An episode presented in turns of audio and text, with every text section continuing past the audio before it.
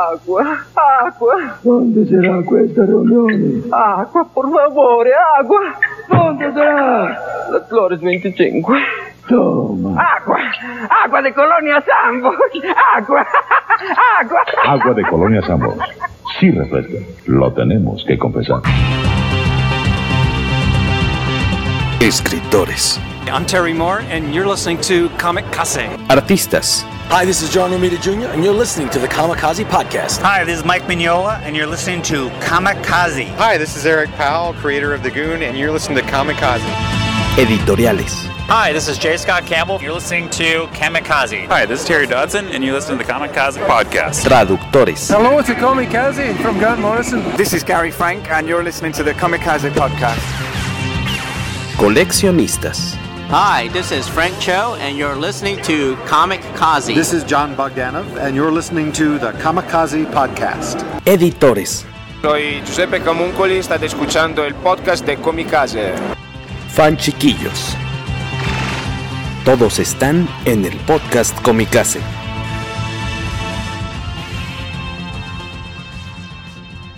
Hola, ¿cómo están? Buenas noches a todos, buenos días y buenas tardes a los demás que nos están escuchando después ya en el poderoso podcast Comicase. Ahora sí que en la edición para audio. Eh, mi nombre es Jorge Tobalín. Bienvenidos al episodio número 171 de este programa. Eh, hoy nos acompaña, como siempre, el señor Huaco, Raúl Hernández. ¡Tarán! Hola, ¿qué tal? ¿Cómo están todos? Ahora sí le atinaste de qué lado estoy. Sí, ya, ya van como cinco programas que hacemos así. Y todavía dudé un poquito, ¿eh? No sé si viste ahí como que.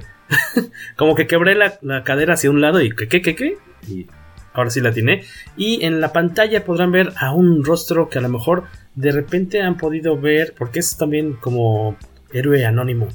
Eh, no lo vemos mucho en convenciones de cómics. De repente, eh, una o dos veces nos ha hecho el, honor de acompañarnos un rato en la mesa de Comicase, eh, allá en la mole, ya hace, ya hace un tiempo. Me refiero a Luis Antonio Delgado, que está por aquí, mexicano, artista de cómics mexicano, ya con muchos, muchos años de experiencia como colorista. Eh, sobre todo, ha trabajado para varias empresas, pero ya tiene un rato trabajando para IDW. Por ahí el buen Rolas de Durango, un gran fan de Cazafantasmas, nos, nos decía que tienes ya nueve años. O sea, a, a esta primera etapa en Ghostbusters fue de nueve años. Sí, poquito más, nueve años y yo creo que seis meses. Debía haber ah. mandado, de, debe haber salido el primer cómic de Cazafantasmas en mayo del 2011. Y luego ya cuando empezó el, se llama todo el, la, este, el, mismo equipo que ya formamos juntos, Dan Shenning y Eric Burnham y yo. Ese sí creo que empezó en el 2011 y sí serían nueve años completos. Wow. Sí, sí, sí, fueron 94 cómics que hice de Cazafantasmas. Bolas. Qué padre, qué padre. Este, y pues como ustedes a lo mejor no sabían, ¿no? Que había un, un mexicano involucrado en, en, esos cómics que son muy queridos por los fans de la franquicia y también pues trabajando para una de las editoriales importantes de, de Estados Unidos. Él vive aquí en Ciudad de México, ¿no? Así es, sí, sí, sí, aquí.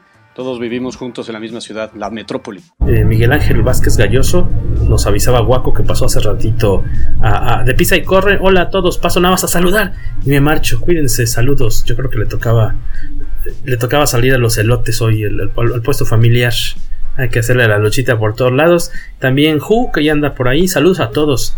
Eh, que al ratito. Tenemos una pregunta para ti para el ratito, para que vayas pensando en la respuesta. ¿Cuál ha sido la historia que menos te ha gustado colorear? O que te ha costado más trabajo. Sí, esa va a estar buena, pero ya, ya la tenemos aquí anotada. Ya luego también para quienes quieran complementar lo que nos platique aquí esta noche Luis, ahí en comicase.net, que pueden verlo en la pantalla, tenemos una entrevista con Luis que nos dio ya hace varios años en los que pues prácticamente iba iniciando, creo, el, el proyecto de Cazafantasmas allá en IDW. Ya habías trabajado para Duke Nukem. Este. Y ahí nos platicas un poco de cómo fue tu, tu entrada al universo de los cómics. Ahí, eh, ahí hablas con mucho agradecimiento, con mucha gratitud de Racrufi, Raúl Cruz, con quien tomaste cursos, tu, clases este, personales. ¿De dónde te viene? ¿Dónde? Desde chavito, me imagino. Sí, así es. Yo creo que todos en algún momento de nuestras vidas, cuando estábamos niños, nos involucramos en el simple hecho de agarrar unos, unas crayolas o unos Prismacolor o nada más un lápiz y dibujar.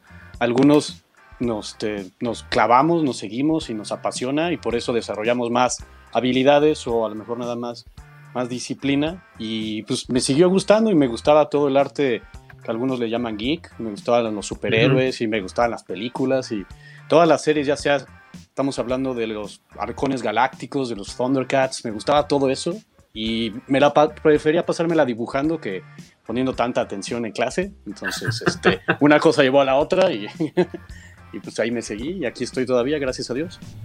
¿Cómo cuántos años tenías cuando dijiste, yo creo que lo mío es esto, o sea, ser dibujante, ilustrador, pintor? Pues yo creo que en la, en la prepa este, me di cuenta que que lo más realista para mí era a lo mejor estudiar diseño gráfico.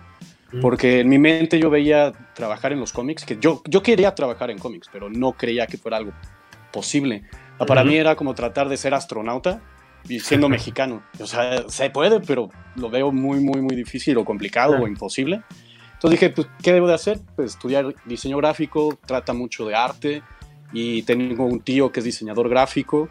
Entonces dije, ah, pues, suena bien, me metí a estudiar diseño gráfico, había este, materias de ilustración o de pintura y cuando terminé la carrera fue cuando conocí a Rakrufi y fue el que me realmente me enseñó todo lo que aprendí y cómo trans, este, dedicarme, cómo poder llegar a ser profesional y no únicamente una persona más dibujando en su casa o pintando, sino como tomarlo en serio. Él me apoyó, me enseñó, me motivó.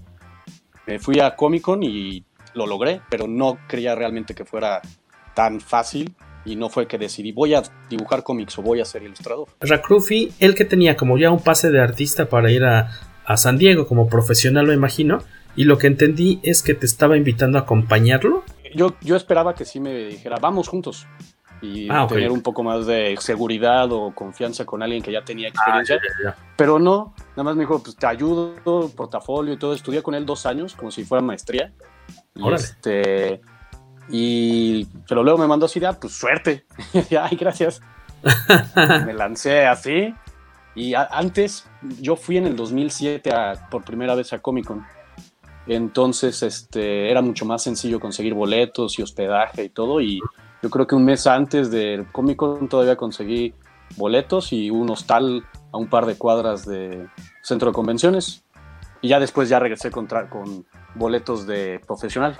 Y eh, tal cual en la primera visita que tuviste a San Diego, ¿conseguiste tu, primer chamba? Sí, sí, sí. Fue, tuve suerte. Desde el principio logré conseguir chamba. Fue, todo fue de poco a poco. Pero sí, desde la primera vez lo conseguí y tuve mucha fortuna. Ahí, eh, ¿cómo es el proceso de, de las entrevistas de trabajo? También, Guaco, si no me equivoco. Tú has ido también, ¿no, Guaco, a, a entrevistas allá a la zona de, editoriales. Yo fui, pero lo mío fue más fortuito, porque a, quien seguramente sí conoce, que yo conozco, mm, es a Alfredo, Almanchas. Sí. Porque la vez que yo fui a, revisión de portafolio fue porque me llevó Alfredo, yo no tenía cita ni nada. Fue 2013 o 2014. Es probable entonces, ¿no? Alfredo Sánchez Bedoya. Chequenlo ahí como el manchas en, sus redes. Te estás empezando a trabar un poquito. Si quieres, haz el cambio a la compu y eh, mientras Waco nos platica un poquito de cómo es esta área, ¿no? De las esta zona, más bien de las, de las entrevistas. Ahí en, San Diego es en el famoso Sales Pavilion, ¿no, Waco? Que es un, pues sí, tal cual como un pabellonzote. Es un, es un salón gigantesco que está hasta arriba del centro de convenciones. Y está hecho en una parte son como mesas de autógrafos, que antes era lo que le decían como el, cementerio de los artistas, porque era donde podías encontrar a, muchos actores y actrices de, cine y de tele, no necesariamente los más famosos o los hot, no, no los de Marvel Studios, pero sí personajes queridos y demás, pero que a lo mejor ya no estaban tan en activo. Y eh, en otra, que digamos en la otra mitad de ese piso hay una especie como de, pues qué dirías, como, no cubículos, como de, pues, em, como de stands, ¿no? Sí, sí, sí. Por editorial. les ponen como. Algunos tienen como unas cortinitas, o sea, como que les dividen sus, sus stands. Este, y les hacen ahí sus unifilas, les hacen sus filas para que la gente pase a tomarse fotos y a saludar. Ah, no, pero yo me refería al, área para entrevistas. No, el, área de entrevistas, el área de entrevistas de hecho es muy parecido a los stands de la mole. Los cubículos son muy parecidos, por lo menos del tiempo de la primera vez que yo fui para acá, así ha sido. ¿Y, qué llegas? ¿Tú cómo sabes a, a dónde puedes acercar a buscar chamba? ¿Te, ¿Llegas y te ah, anotas? Lo que pasa es que desde temprano, bueno, desde días antes ponen en, el, en los horarios y en el calendario dicen qué día y a qué hora va a haber revisión de portafolio de diferentes eh, empresas. Y tú lo que tienes que hacer es llegar súper temprano y anotarte en, en el que tú quieras. Obviamente las, las que son como las más grandes, como no sé, Cartoon Network o cosas así, eh, son las que se acaban más rápido. o sea, hay lugares limitados. Sí, ah, claro. Sí, porque no pueden revisar así a muchas personas. Tienen un horario. Y de hecho, yo creo que me anoté para revisión, creo que en Cartoon Network o en alguna otra de esas, pero, o sea, eran tantos y aparte hubo una bronca como de logística que ya me dijeron, no, regresa mañana y ya al día siguiente se super saturó otra vez y ya no pude ir. Pero cuando fui fue porque eh, este, Manchas vi que había publicado que necesitaban a alguien que les ayudara con el lettering de un cómic. Y ya le dije, oye, pues yo lo he hecho en el proyecto de México, que era Aventuras Enmascaradas. Le digo, yo he hecho lettering, o sea, si te sirve, te puedo echar la mano con eso. Y casualmente llevaba mi iPad y en mi iPad llevaba mi portafolio con algunas de las páginas de aventuras. Y eso fue lo que enseñé, lo que le enseñé al editor. Tú fuiste, que ahí tienen un nexo interesante ustedes dos, ¿no? Que los dos en algún momento colaboraron. Sí, lo que leía que también Luis trabajó en Committed. Committed Comics es un sello independiente allá. ¿E-, ¿Esos, ¿Ellos son de mero San Diego, creo? ¿O de dónde son? son de Seattle, Washington. Ah, de Seattle. Que es ah, totalmente al norte. Nada que ver. No. Es la misma, este e-, es este, la misma costa, pero San Diego es sur y Washington. Seattle es casi pegado con Canadá. Ah, ok, ok. ¿Y eh, dónde fue tu, dónde conseguiste tu primer trabajo como colorista, Luis, allá en, Estados Unidos? ¿Para qué sé yo? ¿Fue para Committed o para...? Pues fue para IDW. Directo para IDW. Sí, yo lo he platicado un par de veces, pero conocí a Tom a través de otro ilustrador también mexicano. A Tom Waltz. A Tom Waltz, el que es editor pues, no el jefe, pero es de los editores con, con más tiempo en IDW. Pero cuando lo conocí apenas estaba él empezando a trabajar en la compañía, entonces estaba apenas creando su portafolio de talento. Y, y yo conocí a un, conocí en el, en el, área de revisión de portafolio, como estaba mencionando Guaco, que lo conocía a este cuate platicando, este, entre todos los que la gente están ahí desde las 9 de la mañana hasta las 7 de la noche, y le ayudé a traducir para poder tener una conversación con alguien. Y entonces me dijo, oye, yo conozco a un editor en una compañía que se llama IDW, ¿la conoces? Y dije, no, no realmente, pero cualquier cosa si me puedes presentar, pues te lo agradezco. Me presentó, vio mi trabajo, me dio su tarjeta y me dijo, ¿sabes qué? Ahorita estoy muy ocupado, pero por favor vuélveme, vuélvete a comunicar cuando termine Comic Con. Fuimos a cenar, me invitaron a cenar este, conocí a él, a su esposa, a su hija, a varias personas, y como que me vio como persona y no nada más como otro portafolio más. Se acordó de mí, le gustó mi trabajo, pero me dijo, me gustan tus colores. ¿Alguna vez has hecho colores? Y yo, no, ni siquiera sé cómo hacerlo. Eh, pero dije, me dijo, ¿quieres hacer 12 páginas con, con Ricardo Sánchez, que fue el que me presentó? Y le dije, claro que sí, lo que tú me ofrezcas yo lo tomo y este, me dio chance. Les gustó mi trabajo y desde entonces siguió ofreciéndome chamba y chamba y chamba. Son proyectos que duran tres meses, cuatro meses. Y entonces es lo que he estado durando. Fue mi primera chamba en IDW y de ahí me he podido seguir. He tenido este, grandes oportunidades como las Tortugas Ninja y Cazafantasmas y Transformers y últimamente mi pequeño pony y un montón de cosas. Pues es casi una década. 13 años, empecé en el 2007. Pues decías, está este proyecto que te ofrecen primero en, el sello. Y mencionaste eh, mi pequeño pony, eh, Transformers en estos crossovers. ¿O En los dos, en el de mi pequeño pony y Transformers y en el de Cazafantasmas y Transformers. También hiciste el color para. Ah, acá estamos. Tortugas Ninja Ghostbusters muy buena, muy exitosa. Obviamente, y fueron dos, este, dices, dos miniseries. O estuviste también trabajando mucho con eh, un artista que, nos gusta mucho, que es este Schwenning, Dan Schwenning, ¿no? Así es. Que tiene un estilo cartoon padrísimo, muy divertido y muy bueno él también para, pues para lograr esas, eh, esos parecidos con los actores. Eh, con un trazo pues aparentemente muy sencillo pero muy, muy bello también. Eh, ¿cuál, me nos preguntan por aquí, si quieres adelantando unas, unas preguntas. nos saluda Ed Blues. A Mauri Sánchez pregunta ¿qué se debe comenzar? Y creo que esa está buena. ¿Qué se debe considerar para comenzar como colorista o aplicar color. Eh, ¿Qué conocimientos básicos antes de entrar a la, tecnología, lo técnico, qué crees que es lo que debes saber? O sea, es que como, me, imagino, que son cosas que ves desde que estás en diseño eh, gráfico como Waco. Este, teoría del color o qué, tiene, a qué, a qué le tienes que entrar. Estás hablando de cosas antes de lo más técnico de la computadora, es teoría del color para saber más o menos qué combinaciones funcionan, qué colores producen, qué sentimientos, también el contraste de luz y sombra, porque desafortunadamente como es arte impreso y no es arte luz, a veces cometemos el error de que lo que creemos que vemos en la computadora se va a ver una vez que se imprime y pues no, es mucho más oscuro. Todo este tipo de conocimientos los aprendí en la, en la universidad. Este, y obviamente necesitas, este, más que computadora, también parte de lo que te da pintar en acuarela o incluso en Prismacolor o cualquier otro tipo de arte plástica tradicional, porque tienes que saber anatomía, tienes que saber el uso de las luces y las sombras, dónde refleja todo eso. Son conocimientos de ilustración, de dibujo, de pintura, que no tienen nada que ver con, ya llegamos con la Wacom, con la computadora y con el Photoshop, sino que son básicos para poder luego utilizar la herramienta que es la computadora. ¿Tú, Guaco, algo que quieras añadir ahí al respecto, como las bases antes de, los antes de los fierros? Sí, pues lo que, lo que él menciona, porque creo que mucha gente podría decir, bueno, es que yo sé que el pasto es verde y que el cielo es azul, mm.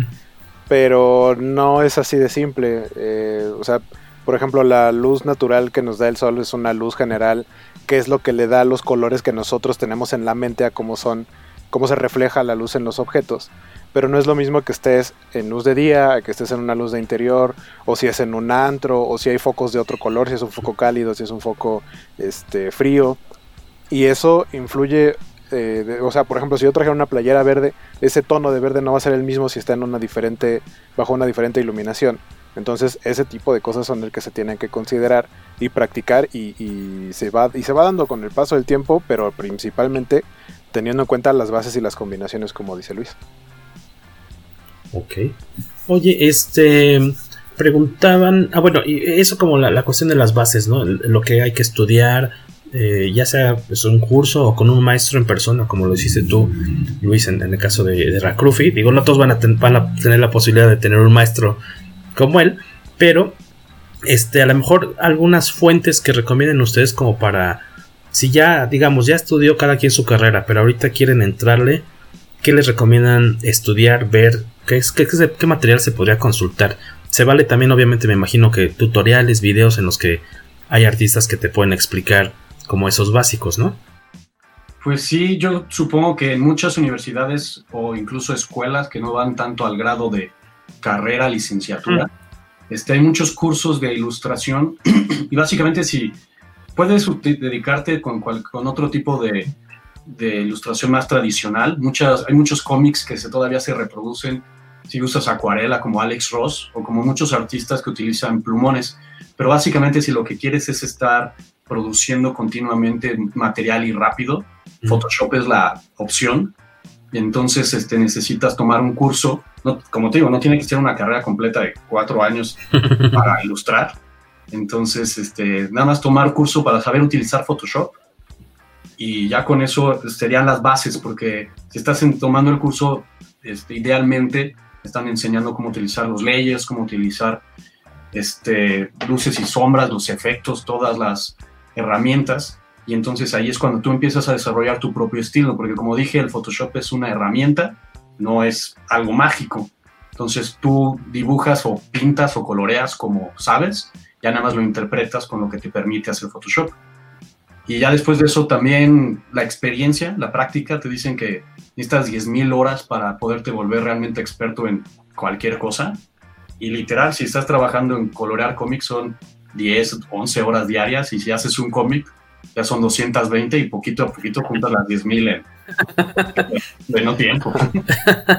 en un ratillo, eh, en una, en una este, cuarentena ya te volviste experto. Ya, con eso.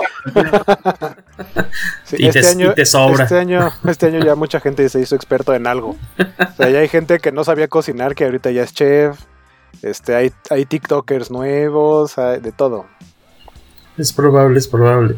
Este, oigan, a los dos, eh, como coloristas, como artistas que están eh, dedicados, eh, vamos, se han inclinado un poco más hacia, hacia el color en, cierta etapa de sus carreras. ¿Tienen uh, cuáles serían sus tres coloristas de cada uno favoritos? ¿Alguna influencia o que digas, a lo mejor no se nota en mi trabajo, pero yo admiro el trabajo? Creo que estos tres son los mejores coloristas de la industria ahorita o en el pasado, pero son mis favoritos. Si quieres arrancamos con Luis. ¿Cuáles son tus coloristas favoritos? Ah, bueno, míos, realmente yo creo que Alex Sinclair, que se dedica mucho a utilizar... Se va a poner este, bueno esto. De los colores que, que, hace DC Comics. Este, yo admiro, respeto, me fascina muchísimo otro mexicano, porque una vez leí que Alex Sinclair, por cierto, nació en México, entonces es mexicano, y otro de ellos es Marte Gracia, que no sé si lo han visto en todos estos eventos enormes que hace Marvel para X-Men, y sus paletas de color son extraordinarias, sus estilos. Y después de ellos, Dave Stewart, la manera en la que utiliza, colorea cómics únicamente casi con plastas, con bases de color. Su conocimiento de lo que platicamos hace rato de teoría del color es extraordinario. Ellos tres, ¿en tu caso, Waco? Yo me voy por Matt Hollingsworth, que ya habíamos platicado de él. Es el que coloreó este Batman White Knight, entre muchas otras cosas, pero yo lo ubico más por, por ese trabajo. Dave Stewart también me gusta mucho.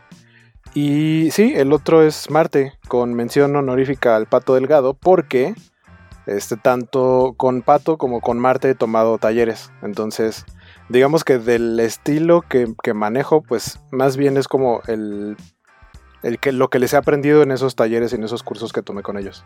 El otro lado, el colorista famoso. Oye, este.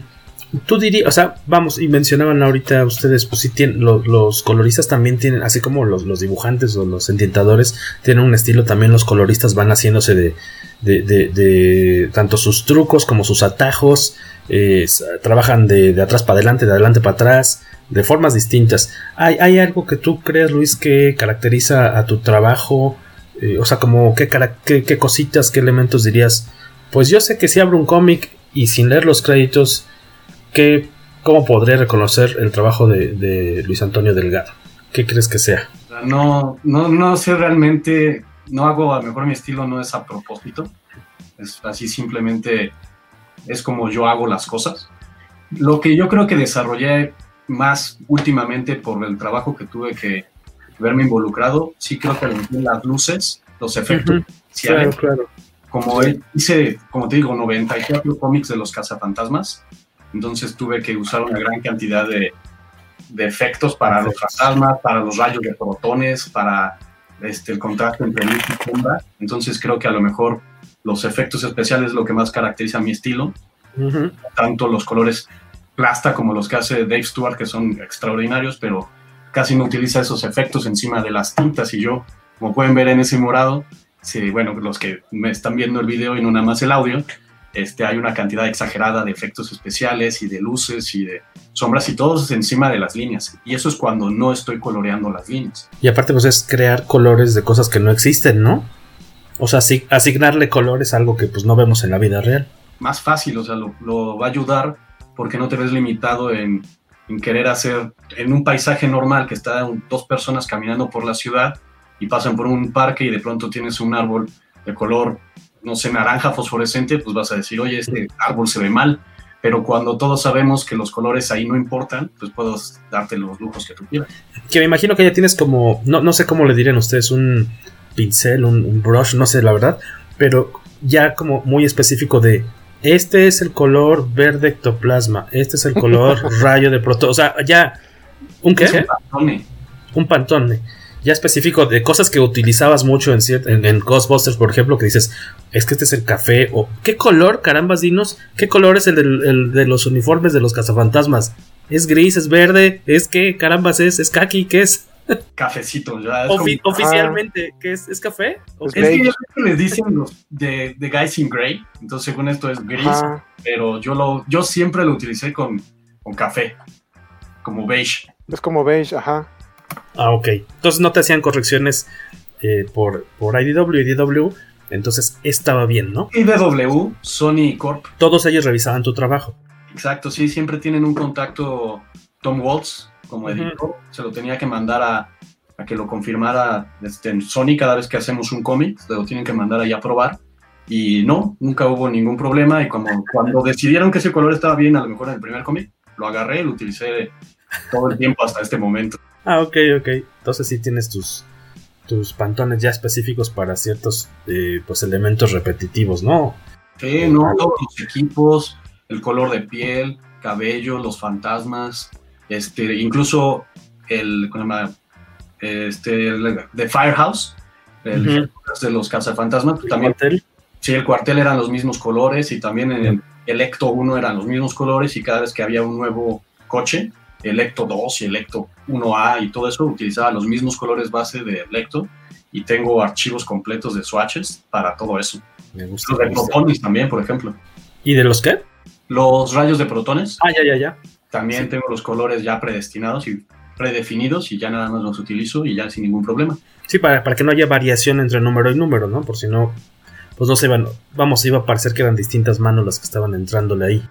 Exacto, y si necesitaba ayuda, mandaba ya los colores. Ah, en cualquier momento que me ayudaran a hacer plastas o, alguna emergencia de sobresaturación de trabajo, así les decía, mira, estos son los colores que utilizo, no salgas de aquí. Nos pregunta Diego García, dice que te lleven a la mole de nuevo, que vayas a la mole. Vamos a, a, acá presionar de este lado con los amigos de la mole para que andes por allá. Que, que, que Luis es como gareño y bueno, aparte que tiene su carga de trabajo importante, ahorita nos va a platicar un poco de pues cómo es un día o sea, a lo mejor nosotros de repente decimos, sí, que vaya a firmar o, queremos ver a los, nuestros artistas favoritos y que nos firmen, pero ¿qué representa para ellos el estar sentados en su mesa y no estar produciendo sus cómics? O sea, así de, por estar aquí, ¿qué estás dejando de hacer? ¿Y cómo le vas a tener que hacer para ponerte, este, pues al tiro, ¿no? Ponerte al corriente de esa chamba que no, no hiciste, porque tiene unos horarios bien pesaditos, este, acá el, el joven, y desde hace bastantes años. Ahorita le vamos a preguntar bien de eso. Dice Alberto Palomo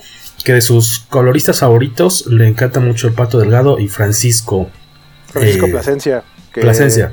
Ajá, que a él lo, probablemente la mayoría lo ubique porque es el colorista de cabecera de... Este, ¿Capulo? De, Greg Capulo, ajá. Muy bueno también. Sí, sigue trabajando con él, no me acuerdo, la verdad. pero muy amable también, mexicano también.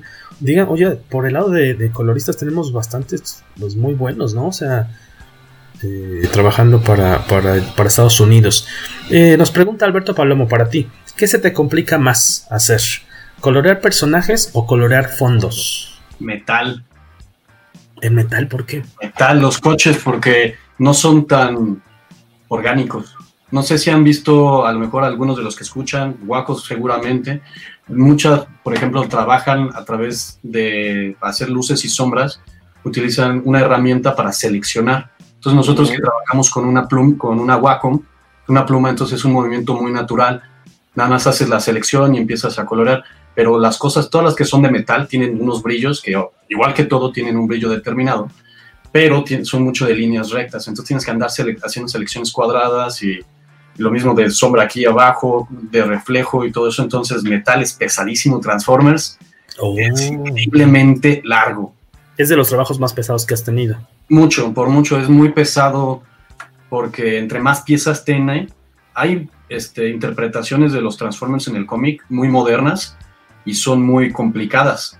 En cambio, este, las que yo tuve la suerte de hacer eran más similares a los diseños de los 80s, con menos piezas, porque cada pieza tiene, va, este, está diferente dentro de su estructura, entonces recibe la luz de distinta manera. Entonces, cada una de las piezas crea un brillo diferente y una sombra diferente. Entonces, cuando este, Transformers tradicionales de los 80 son más cuadrados, más sencillo, pero hay muchos muy modernos que, que sí son imposibles de colorear. No, porque tienen, porque tienen más piezas que están en un ángulo distinto, ¿no? Entonces les va a caer la luz de... Entonces no es, no es un brazo así derecho, que le cae parejo, por decir así, sino que está hecho de partecitas. Uy, qué, lata. No, no. La neta sí.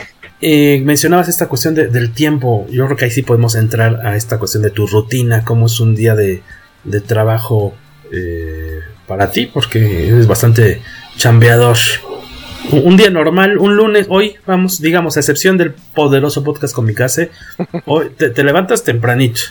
Sí, 7.45 de la mañana. A esa hora, guaco, ¿qué estás haciendo tú? Que se pueda decir. Roncando. Este, sí, no. Sí, pues es que yo siempre he hecho, como estoy tanto tiempo, todo el mundo está descubriendo hoy en día lo que es el home office. Todo el mundo decía, ay, sí, qué padre trabajar en casa. Yo lo inventé, dice Luis. Y es cierto, ahora se están dando cuenta que no era tan sencillo. Y, siempre me decían, ay, es que es, es, muy fácil para ti hacer ejercicio porque estás en casa todo el día.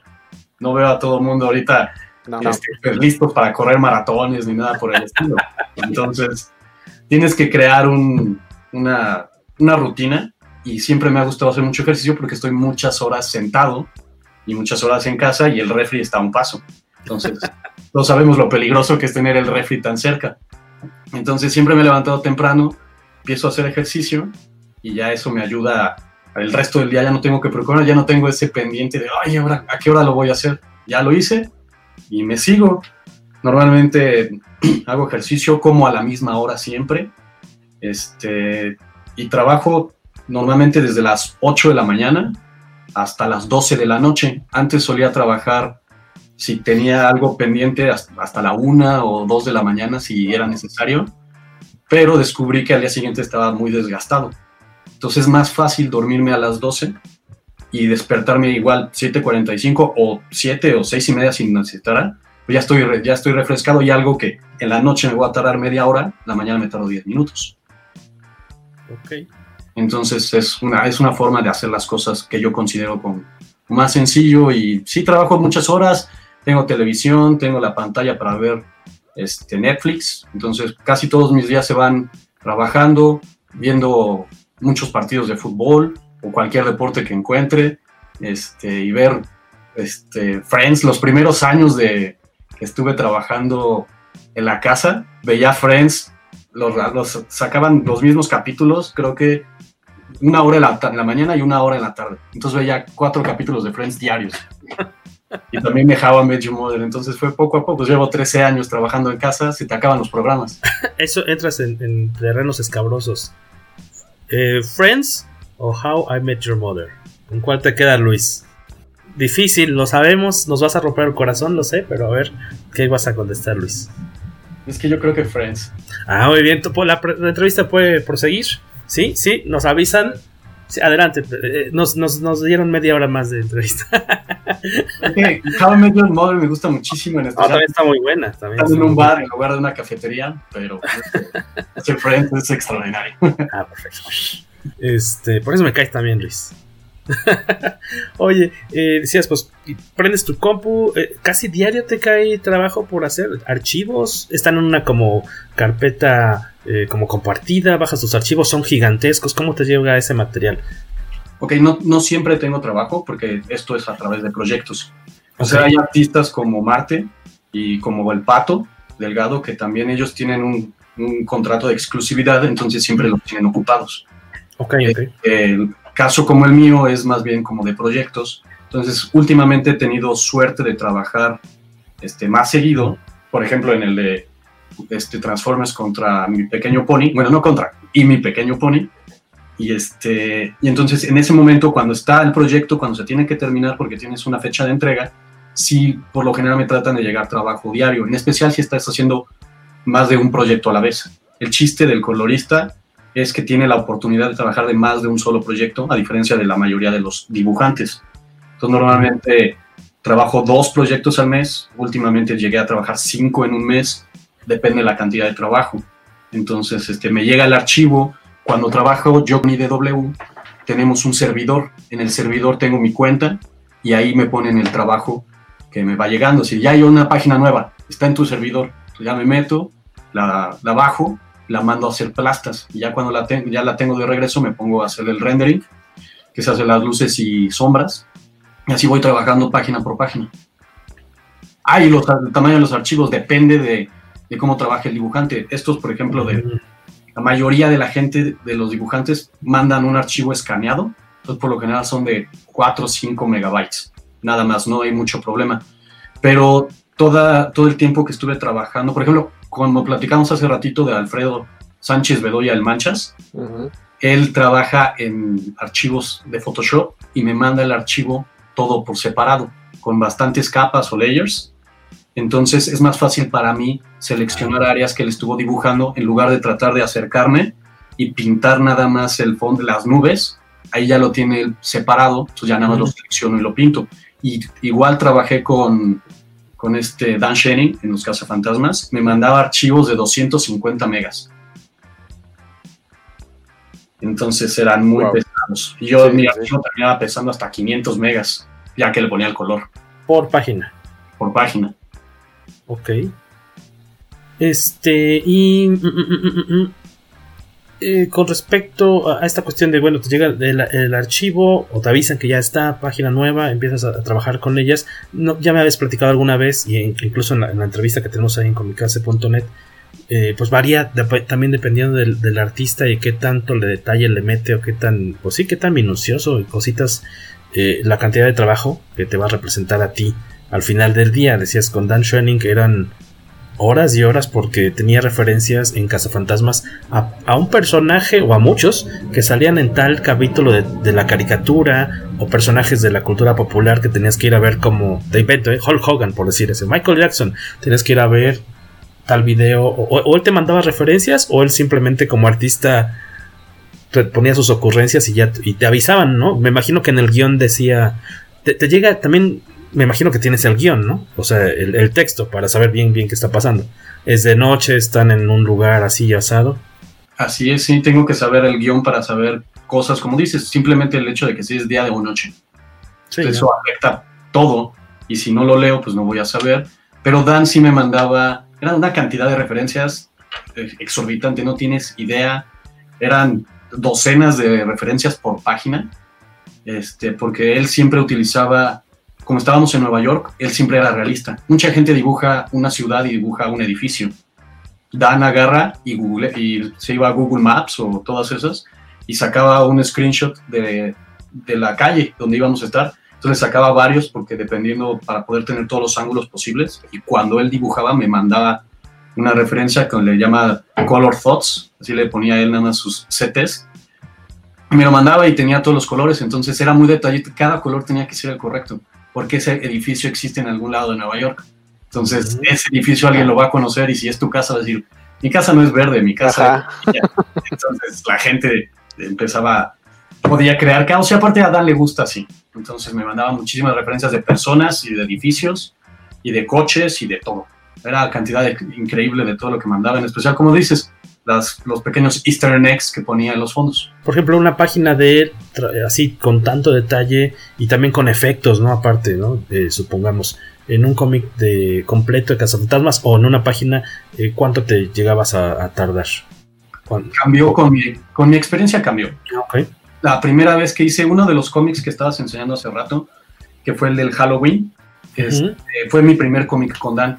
Entonces en aquel momento yo todavía hacía mis propias plastas, porque este, no sé si la gente que nos está escuchando sabe, porque ya lo mencioné un par de veces. No, las plantas, claro. Muchos de nosotros los coloristas tenemos algo que le llaman este flatter. Que ¿Es este el del Halloween? No, ese es, ese es uno más moderno, el viejo donde sale Janine, con los colores como este, en violeta. ¿Este? Ese, esos. En ese, ese fue mi primer cómic con Dan. Entonces yo en aquel entonces no tenía a alguien que me ayudara con las plastas. Lo que hace alguien que te trabaja las plastas es que tú le mandas el archivo que tienes y él te lo regresa en layers y lo colorea. Tú le dices que las hojas, porque es, porque es otoño, van a ser cafés, digo, van a ser naranjas, y tal coche es blanco y tal coche es rojo. Afortunadamente con las referencias de Dan, yo no tengo que decirle de qué color, sino luego uno confía en él, porque también son artistas. Entonces dices, confío en ti, sé que vas a hacer que el trabajo termine viéndose bien. Entonces, él, tú se lo mandas, él te lo regresa o ella te lo regresa. Yo he trabajado con este, más mujeres que hombres haciendo plastas y este, me la regresan y ya la trabajo. Antes no lo hacían. Llegué a tardarme 18 horas en una página de Dan. Wow. wow. Entonces perdí, perdía mucho tiempo, porque entonces no puedo trabajar más proyectos. Y aparte estoy todo el día sentado y de hecho esa vez me tardé más de un día en poder terminarlo. Y ahora, en, y con el tiempo, pues, primero este, me ahorro dos, tres horas mandando a alguien que me haga las plastas. Al principio me tardaba 8 o 10 horas en una página de Dan.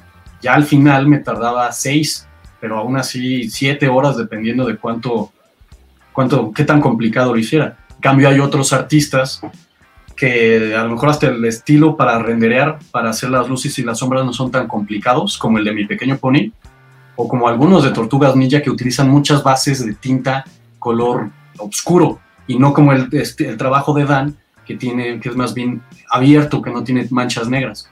Entonces me puedo llegar a hacer una página en dos horas. Oh no pues es una gran diferencia entre estilo y estilo no de, de artista. Y aparte ahí ahí que te conviene a ti eh, tratar de terminar tu que, son 24 páginas normalmente, un poquito menos tal vez si tiene anuncios o demás, un cómic como 20 porque trae otros otros materiales en la historieta, ¿no? Pero de historia a historia 20 y por ejemplo, si tú acabas esas 20 pues igual pueden a lo mejor te pueden mandar más chamba o como decías tú, pues es que a lo mejor no tengo nada más este título, sino tengo que acabar este y otro en la tarde distinto, ¿no? O sea, porque a fin de cuentas, como, como los dibujantes y los entintadores, también el colorista cobra por página, ¿no? Entonces tú lo que necesitas es tener más trabajo, más tiempo libre para tener más trabajo. Claro, obviamente las compañías más grandes ganan, pagan más. DC Comics y Marvel pagan más que, que otras que digamos que no, no tienen, no venden tanto, por ende no andan, no pagan tanto. Entonces, las dos maneras de, de, ganar más dinero es trabajando DC Marvel, que es se dice más fácil de lo que realmente es, o trabajando más proyectos que, con un, que te pagan menos. Entonces pues, es más fácil tener varios proyectos a la vez y si tienes que crear tu propio este, horario, tu propio calendario, porque tú sabes cuándo tienes las fechas de entrega. Entonces, si sabes que te falta cierta cantidad de páginas y la fecha de entrega se, se está acercando, tienes que enfocarte en ese proyecto que ya es, tiene mayor prioridad pero cuando no uno, por ejemplo, yo trato de trabajar un día completo un proyecto y al día siguiente hago el otro proyecto. Es como estoy entregando dos, tres páginas por día, ellos no sienten que, que no han visto nada en dos días, sino nada más cada, cada dos días les llegan tres páginas y están muy contentos con eso. Puedo andar campechaneando varios proyectos. O sea, ahorita tú decías, estás de siete y media como a 12 del día, de la noche, bueno, fuera, 7 a 12 trabajando. O sea, haces tus pausas para ejercicio, para comer y todo el tiempo coloreando. Sí, depende si no tengo tanta presión, hasta se burlan de mí, porque ya de estas edades y tomo mi siesta. es que hay que reenergetizarte, pues son como dos, dos este, horarios de, de ocho horas, entonces sí, claro. A tomar una siesta a la mitad y pues, Me tomo una siesta, bebo sangre de bebés y ya hoy me activo. Red Bull también funciona. También cuando de plano la entrega está muy criminal. Con piquete de ombligo. Qué bueno que también explicaste un poquito de esto de, de quienes hacen los, los, las plastas. Los flats. Los flats. Porque eso es alguno, cosas que muchos lectores de cómics no saben que existen, ¿no? O sea, ven el colorista y casi siempre quien hace las plastas es como su asistente fantasma, por decir así, porque él no trabaja directamente normalmente con la editorial, sino para el artista, para el colorista y él, ya, yo te pago o, a lo mejor no te, o a lo mejor si es un trato otro, ¿no? De pues tú agarra experiencia mientras conmigo, o te pago un cachito de lo que me pagan a mí, o yo veo como te invito a comer, te invito al cine, pero normalmente el crédito del quien hace los flats no lo vemos porque es externo. Y, es alguien también que echa la mano un chorro, ¿no? A, la industria, de cierta forma también. Y eh, ya nos decías un poco de, bueno, pues cuántas horas le dedicas a, de trabajo a, un, a un, proyecto pues, por día. Eh, en meses recientes has estado trabajando también eh, con esta miniserie de Cobra Kai. ¿Cómo, cómo, cómo te asignaron ese proyecto? ¿Qué, ¿Qué, qué, te pareció en su momento la serie? Que ahorita tuvo un revival porque estuvo en, YouTube. Eh, que donde tuvo muy, o sea, tuvo buen recibimiento. aunque no había tantos este, suscriptores de, la plataforma, ¿no? Para estas series originales de YouTube y ahorita que pues, muchísima gente tiene Netflix, la estrenan las primeras dos temporadas y pues ha encantado, ¿no? A, la gente y ahorita tiene como un, tal cual como decía, hay un revival. Eh, tú trabajaste en eh, eh, Cobra Kai Johnny, Johnny's Story. No, esta es como un previo, es como un ¿Es una precuela a, lo que vemos en la serie? No, es más bien como... ¿Paralelo? En el tiempo de la serie, este pasa justo la noche anterior al último capítulo de la primera temporada, que es el torneo al que van, que van los alumnos de Johnny y de, Daniel San.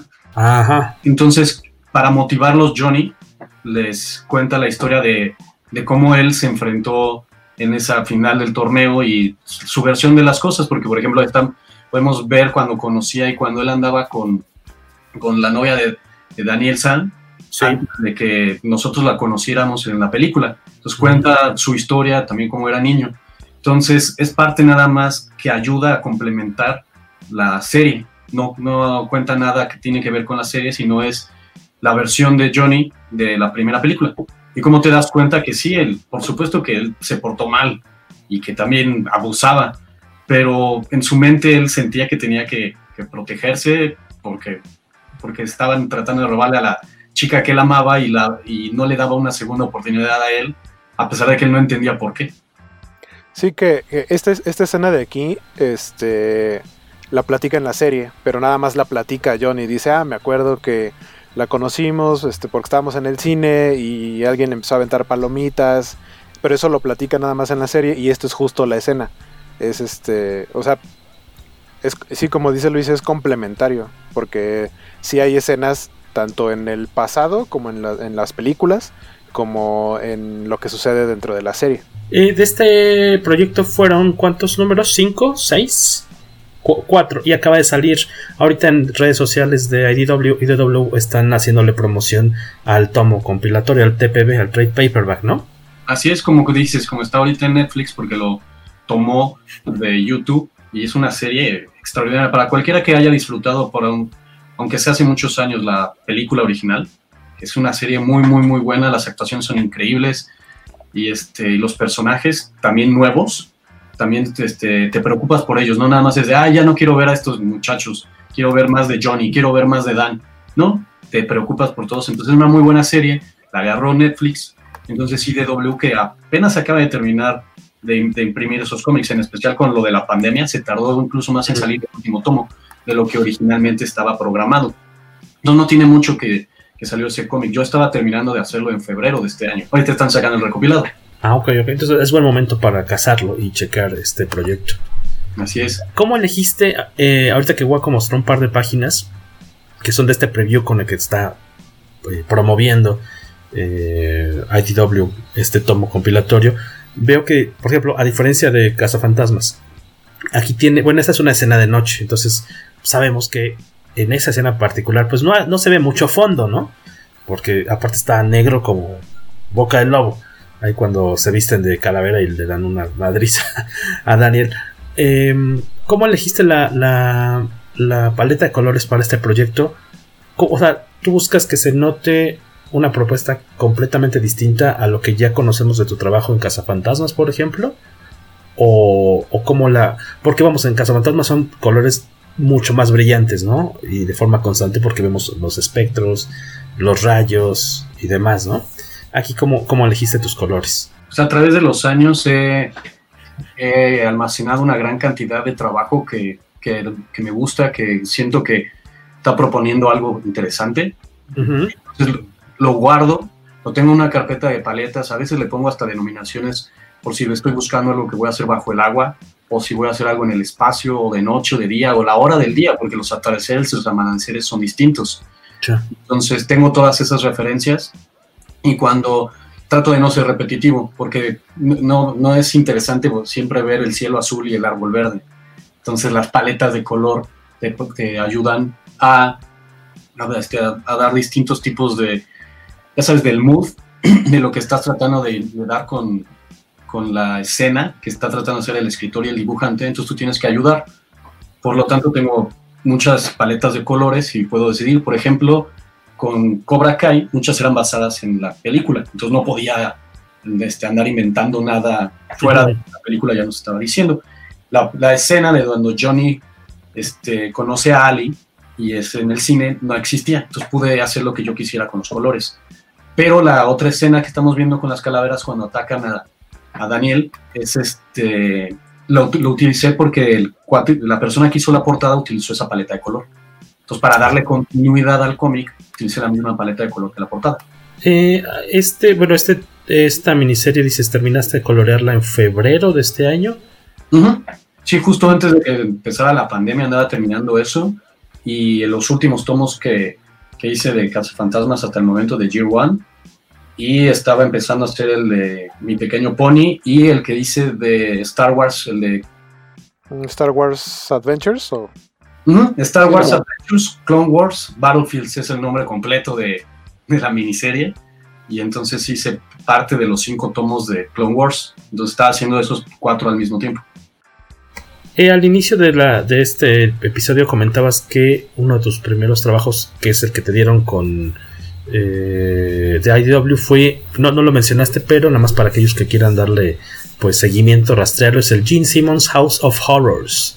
¿Es correcto? Con 12 páginas ahí eh, coloreaste lo que estoy leyendo aquí en, en comicase.net, que debería usted visitar más seguido, querido radio escucha, pod escucha. Em, también estuviste por ahí en Star Trek Infestation. Eh, te ofrecieron, estuviste en la miniserie de Duke Nukem, este personaje de videojuegos, ¿no? Muy popular en los 2000 también. God Among Men para Committed Comics. Y como mencionabas, estos eh, pues crossovers eh, intercompañías. Bueno, inter, este, más bien licencias, ¿no? De, pues muchas de Hasbro, otras ya son de, de Mattel, ¿no? No, bueno, Hasbro es. Transformers es de Hasbro. Estoy curioso, sí. Cazafantasmas ahora es de Mattel, actualmente. Bueno, son, Sony, perdón, más bien estaba pensando en los juguetes. Las figuras de acción ahorita son de Hasbro. Eran de Mattel, ya regresa, están con, con Hasbro desde hace poquito. Sí, pero Sony tiene su propia parte que es Ghost Corp. y ellos se encargan específicamente nada más de Cazafantasmas. Y es, es la central, ¿no? Ajá, sí, todo pasa por ellos. Y, por ejemplo, Tortugas Ninja es Nickelodeon. Exacto. Y me imagino que en el caso de Tortugas Ninja, ahí también eh, Nickelodeon está a las vivas. También me imagino que mandan a probar todo. O sea, todo el trabajo lo tienen que ver ellos antes de que se imprima, me imagino. Lo, ¿Tienen algún embajador de Nickelodeon que aprobaba lo que hiciste con Cazafantasmas y Ghostbusters y Tortugas Ninja? Sí, así es todo. Cada vez que estás haciendo un crossover y son de diferentes licencias, como dices, tiene que pasar por ambas para que lo anden aceptando y que pueda ser publicado sin ningún problema. Ahorita también cuando hice el de mi pequeño pony y este Transformers y he estado haciendo unas portadas para el de Back to the Future y Transformers. Mm. Ah, ese, ok. Sí, creo que apenas lo había visto. Eh, Yo no, son portadas, pero tiene que ver con Universal para poder ser aprobado. Ok. Y son muy latosas las, las empresas estas grandes que, que pues a fin de cuentas son dueñas de los personajes o no dan tanta batalla a la hora de las aprobaciones? Depende de la compañía, porque también son compañías no, más, no, siempre tan latosas, porque lo que están haciendo es tratar de ser leales, fieles a su producto, porque nosotros como fans estamos viendo lo que conocemos, no nada más porque se lo estés, digamos, prestando a un artista, va a romper de lo que, de la calidad de trabajo que ellos están dando, porque son ellos los que lo están poniendo a la venta. Entonces, no son latosos, sino nada más son, este, tratan de hacer las cosas lo mejor posible, pero también son compañías muy grandes y tienen muchas cosas que hacer. Mm. No nada más estar, están sentados esperando a que les mande el cómic. Entonces, eso llega a ser luego tardado, pero tiene su razón. Leemos unos comentarios más, Guaquillo. Ed Blues, hola. Carlos Rambert, el famoso Carlos Rambert, un malandrín ahí del mundo del cómic también, se, quejaba de, la, de, de nuestros cortes de, la, señal de internet, pero ya ahorita ya todo está funcionando bien. Afortunadamente, muchas gracias a Ju por mandarnos eh, porras. ¿Qué otros comentarios tenemos guaco ahí en el YouTube? Un tal Jorge Tobalín González Iturbe dice, Alex Sinclair, ya se armó el tiro. Es que, es que... no los queremos contraponer aquí, ¿verdad? También que, se estaban llevando, pero a Waco no le gusta Alex Sinclair. a mí no me gusta el trabajo de Alex Sinclair. Y cada que sale una pieza de Alex Sinclair, Waco le encuentra algo. Algo. Es personal. Yo creo, yo creo que fue una vez que no le quiso dar unas firmas en San Diego y ya desde ahí no, de hecho, él me cae muy bien. Cuando vino lo conocí y todo, y es buena onda y todo, pero, pero no me gusta su trabajo. Entonces, y, a Luis le, late bastante, pero miren, logramos evitar aquí un mayor conflicto, cambiando, dando un volantazo de tema rápido. Lo que, lo que voy a decir a favor de Alex Sinclair es que eh, alguna vez en un taller que tuve también con Bachan, eh, él nos decía, porque luego mucha gente le dice, es que esto está mal dibujado, o, a lo mejor como que la perspectiva se ve mal, este, está mal. Hay cosas que pueden estar mal, pero se ven bien, y hay cosas que están bien, pero que se ven medio raras, como por ejemplo cuando una persona estira un brazo y, de pronto el codo se le ve como salido, o sea, eso en una, o sea, sabes que así se ve, pero si lo dibujas así se ve raro, parece que está dislocado. Entonces lo que, lo que nos decía Bachan aquella vez es que si se ve bien, está bien. Y creo que es un poco ese, eso es lo que hace de pronto el trabajo de Alex Sinclair. Que de primera vista es, llama mucho la atención. Utiliza colores este, con, luces, reflejos de luces muy este, brillantes o con cierto nivel de saturación que llaman la atención y hacen que resalte el personaje. Pero a mí no, o sea, no me gusta porque siento que, que de pronto se inventa luces, por ejemplo.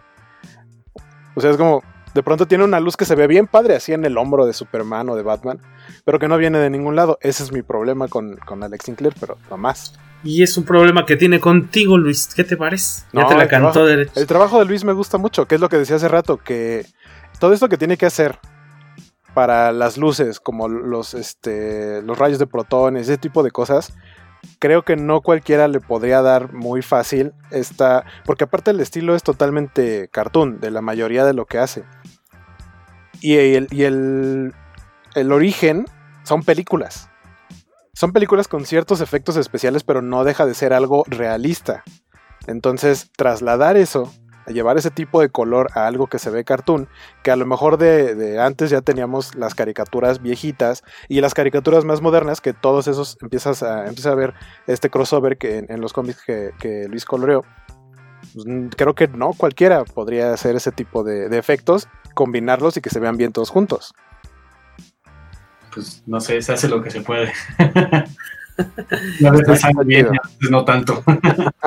Y así salvamos un pleito. Miren, no vino Beto Calvo hoy, pero ya, Guaco ya estaba encendiendo la mecha. ¿Qué, qué, qué, qué? ¿Yo por qué? Pues no sé, siempre tiene que haber un pleitero en el podcast cómicas. Y eres tú, tú fuiste el que dijo.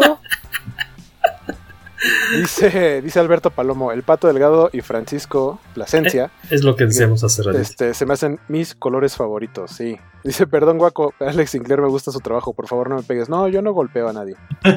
este, Carlos Rambert, el cacha, dice, uh, Alex Sinclair, pelea, pelea. Ya ven, yo no soy el peleonero, el peleonero fue Jorge, primero por este, ahí echar el, vivo, echar, como dicen, un, este, un buscapié. Y, Cacha también. Luego dice eh, Juan Pablo Arcos, ¿cuál es el trabajo que has hecho que más te ha gustado? Solo, quiero decir que este, se vale decir, es como preguntarte cuál de tus hijos te cae mejor. es que la respuesta va variada, porque por ejemplo, el que más me ha gustado trabajar, hice una portada para Spider-Man. Entonces sale Spider-Man, bueno, Peter Parker, sale Miles Morales y sale Gwen Stacy, que es Spider-Gwen.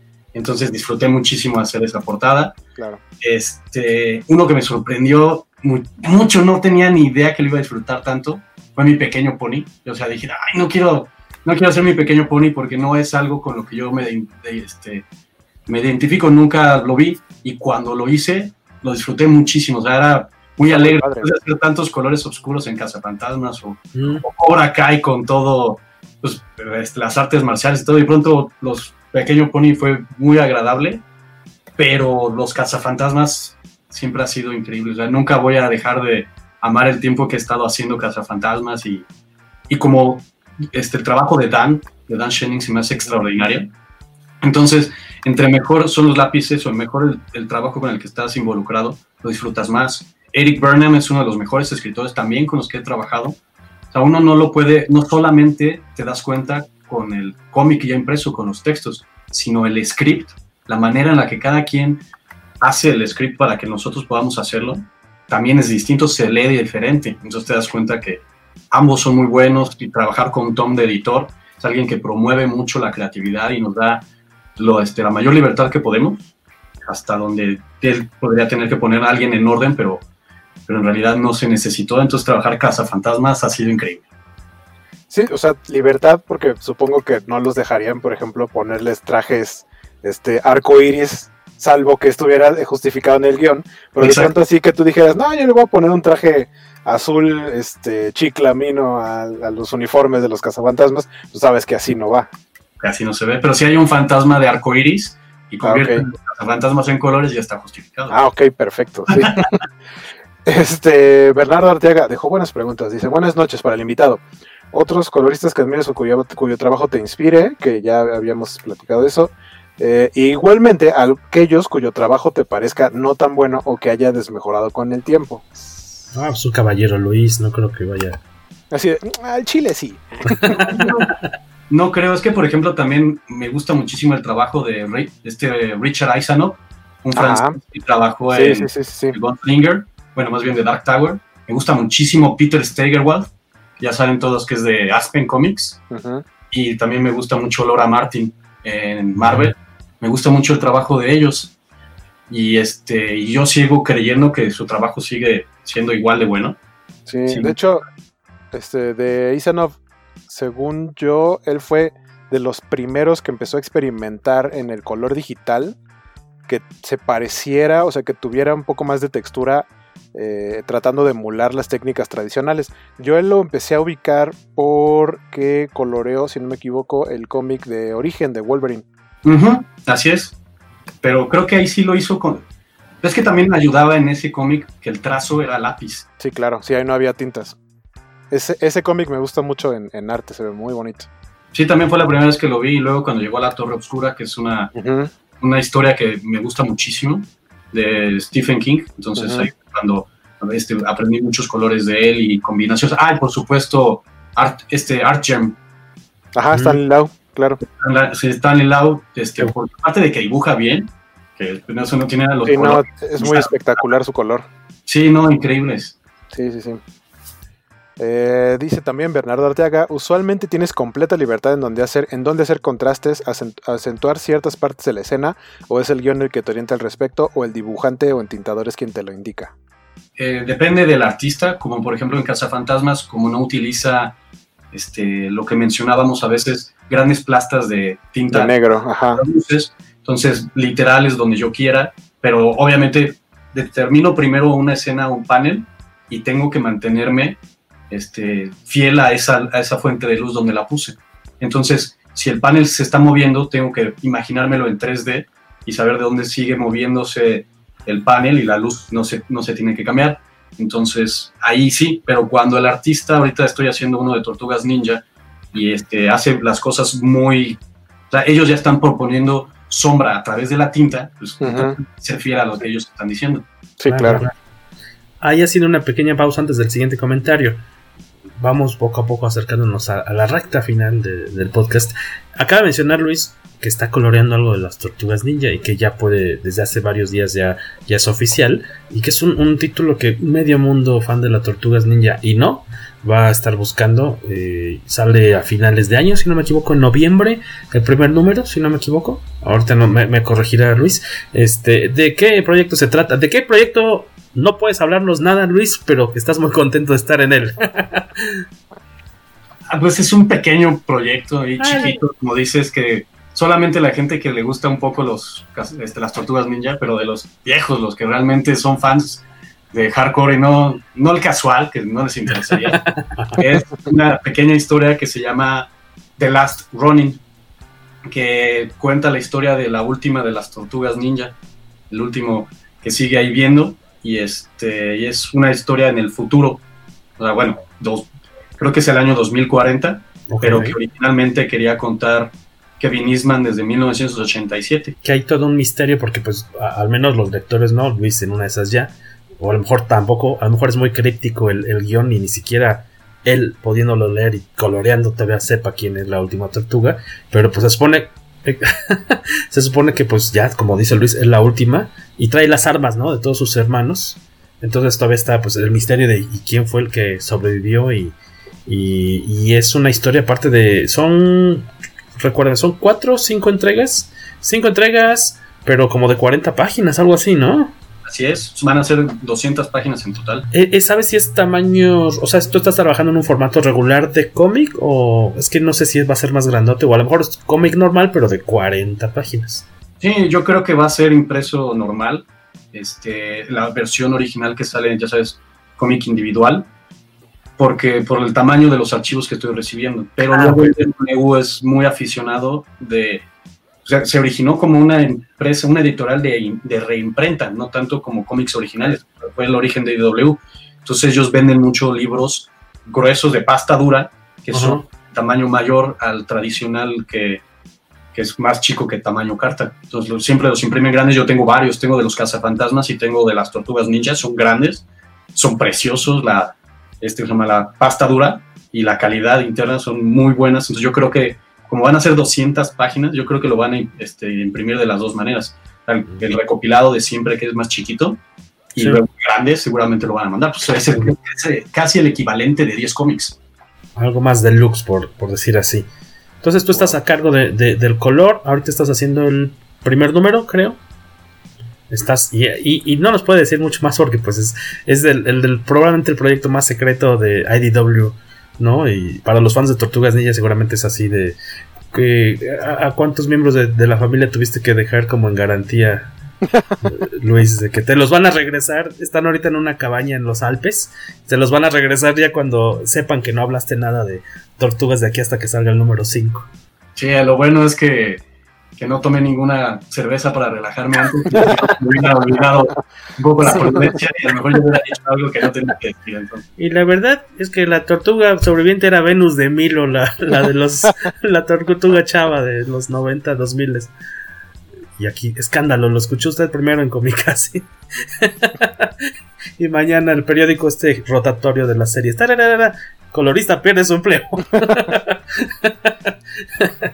Este, por ahí tenemos otros comentarios, ¿no? Ah, pues sí, por ahí checamos que la fecha, si no me equivoco, revisen.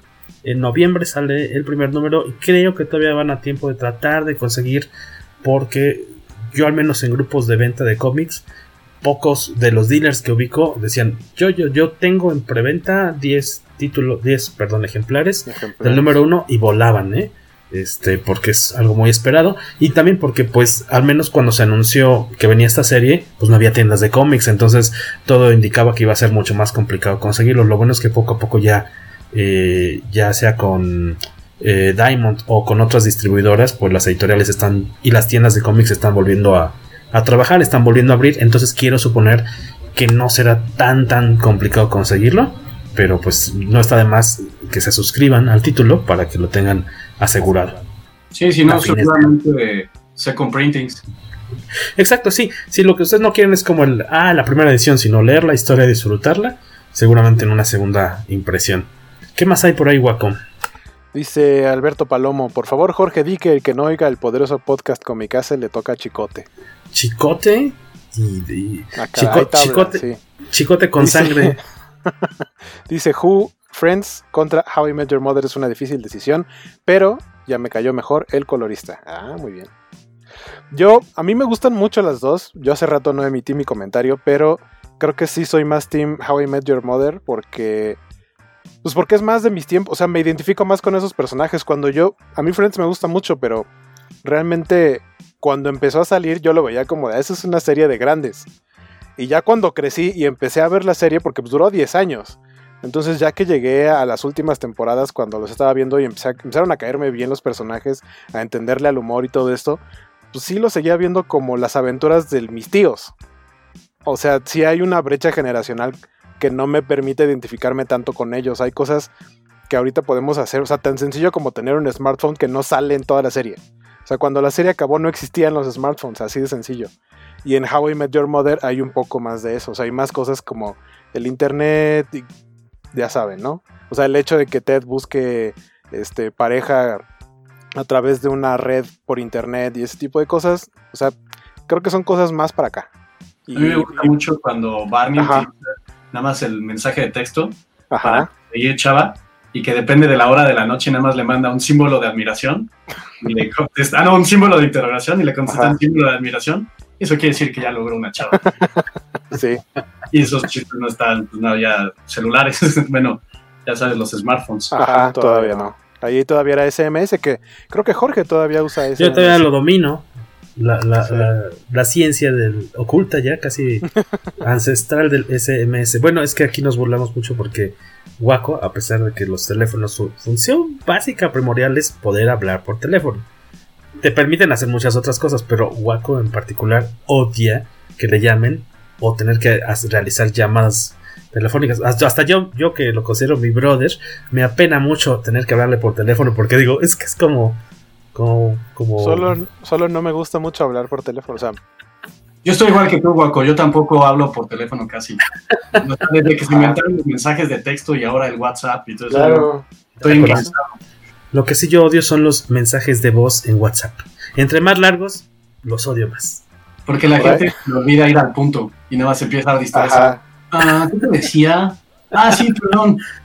Mejor háblame ya, por ahí, por ahí, por ahí leí hace no mucho a alguien, evidentemente mucho más joven que yo, que decía que idea millonaria, este, mensajes de voz, pero en vivo, que te pudiera contestar la otra persona, decir, da, llamadas por teléfono. mensajes de video, mensajes en vivo. Ajá, claro. Dice Cris Peña, yo puedo hacerte las plastas si buscas a alguien. Estamos, ¿Es este, algo sexual o estamos hablando de algo profesional? No, no, no, las plastas, este, los flats eh, para el color. Si ahí dejan sus datos, pues por supuesto lo voy a tener. De hecho, tengo, tengo datos, bueno, información de personas que siempre andan, bueno, pues, si quieres flash, buscando y porque es una chamba que luego se pierde, o sea, la gente trata de buscar algo más. Entonces siempre necesitas uno que andar cambiando tus flatters para alguien nuevo. Entonces siempre tengo este, la opción de andar buscando. En una de esas yo alzo la mano porque este es mi primer episodio sin trabajo. sí, es cierto. Ajá, sí, violines. Yo, sí, este, la pandemia le pegó a la empresa donde trabajaba y me hablaron hace semana y media para decirme, hasta luego, cumpliste siete años en esta empresa, llégale. Gracias, pero... Gracias, pero, ajá. Te ganaste un viaje a Alabama. necesitamos recortar al personal.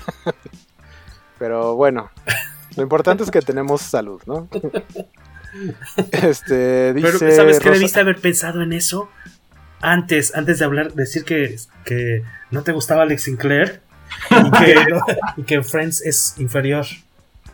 Yo, analizo más las cosas. No, le hagas caso. No lo voy a Hiciste un calvo, hiciste amigos ahorita. Dice Rosa María Jiménez, Luis Colorea padrísimo, qué gusto poder oír artistas como él.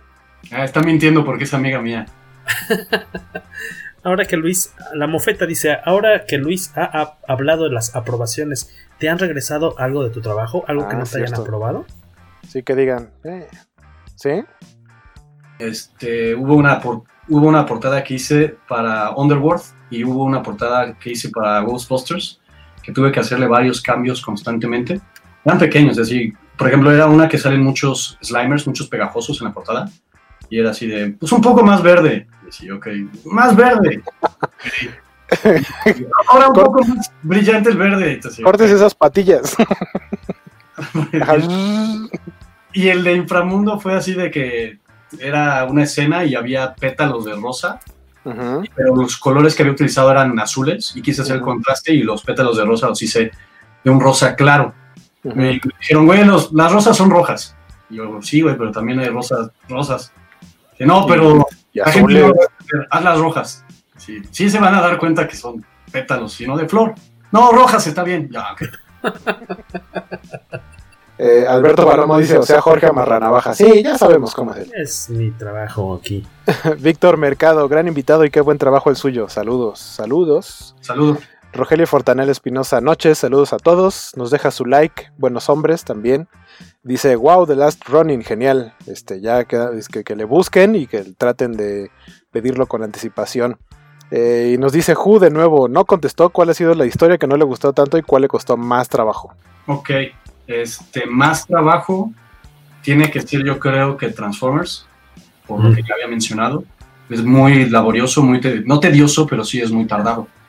Entonces, porque no es, Y aparte se combinó con Cazafantasmas. Entonces era tratar de... Ese es el de mi pequeño pony, ese era muy sencillo, porque si se dan cuenta... Sí, sí, sí, es muy cartón. Pero el de Transformers tenía que hacer... A ver. Primero que nada, los fondos muy detallados de Dan. Luego tenía que hacer las personas que son seres orgánicos y la tela que tiene luces y sombras y tenía que crear otro.